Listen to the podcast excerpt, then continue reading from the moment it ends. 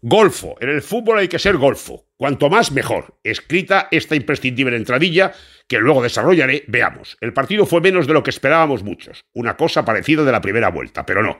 El Madrid fue tan superior que la primera parte recordó aquellos partidos de los jueves en el Bernabéu. Sí, cuando los equipos de segunda hacían escala en Madrid y le jugaban una pachanga a los suplentes blancos. La cosa empezó en los tiempos de Di Stéfano y acabó con la victoria del avión sobre el tren. Las risas que me eché con jugadores del Barça de la época contando batallas de sus viajes de 20 horas a La Coruña. Y 20 de vuelta, claro. Ya, jueves era el día de este Getafe Real Madrid, pero tanto.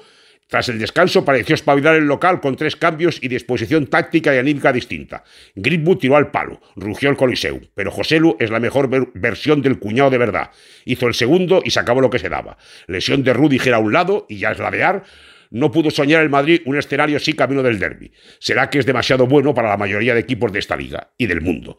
Pero es imposible no tener lío, árbitro y bar mediante. De entrada apareció penalti a Vinicius, no se pitó. Casi de salida llegó la gran chufla. Zancadilla a Brain, penaltazo. No recuerdo uno tan claro en las cinco grandes ligas desde que arrancaron allá en agosto. Pero a Brahim se le ocurrió levantarse y seguir entre risas, de Burgos pitó córner.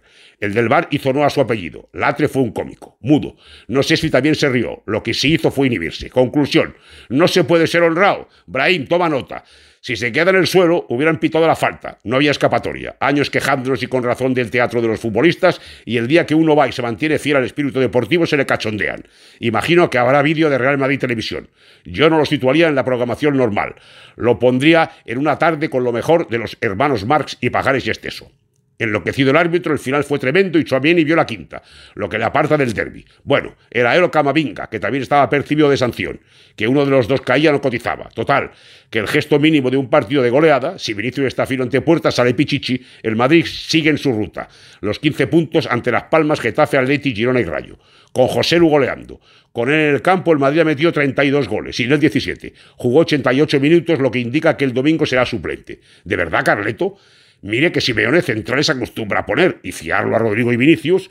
Mire que en las dos únicas derrotas del Madrid José Lulo fue titular. Juraría que en el fútbol conviene jugar con portero, también con nueve. Pero qué demonios le voy a sugerir yo al italiano. Que lo bordo otra vez. En fin, que pase el derby, tercera valla del Madrid en su carrera por un marzo más tranquilo pensando en la Champions. Y por hablar de eso, no se fiende el Leipzig. Le va a exigir al Madrid los cinco sentidos y uno más. Hasta el domingo si Dios quiere.